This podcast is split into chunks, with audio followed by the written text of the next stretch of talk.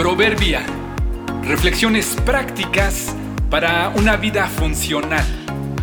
Episodio 428. La única forma de tener contacto. Cuando se cometen errores, alguien debe pagar por ellos.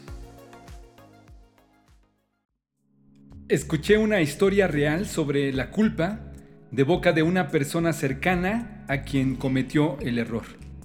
Una chica trabajaba en una gran compañía transnacional. Una ocasión por una equivocación suya, la compañía tuvo una pérdida millonaria.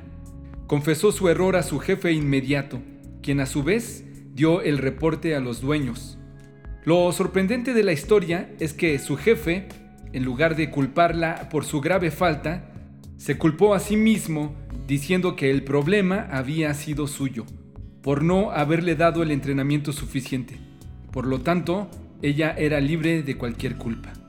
Así que, los dueños responsabilizaron de todo a su jefe, pero aún así decidieron que los dos debían conservar su trabajo y continuar en la empresa. Ella quedó impresionada por el acto tan noble que le salvó de ser despedida.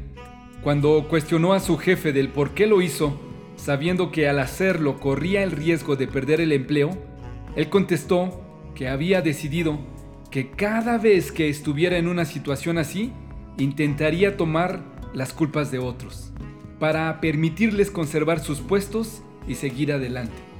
Ella le siguió cuestionando, pero ¿por qué haces eso? La verdad es que a mí también en una ocasión me sucedió eso, contestó él. Y cada vez que hago esto, recuerdo que a mí también me salvaron.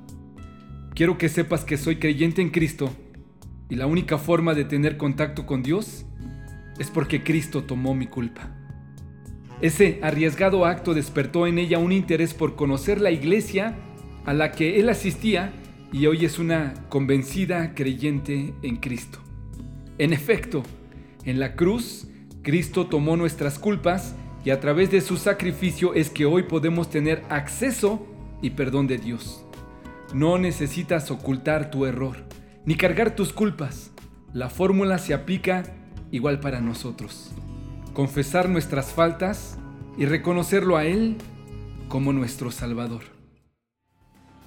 Porque Cristo murió por los pecados una vez por todas, el justo por los injustos, a fin de llevarlos a ustedes a Dios. Primera de Pedro 3:18.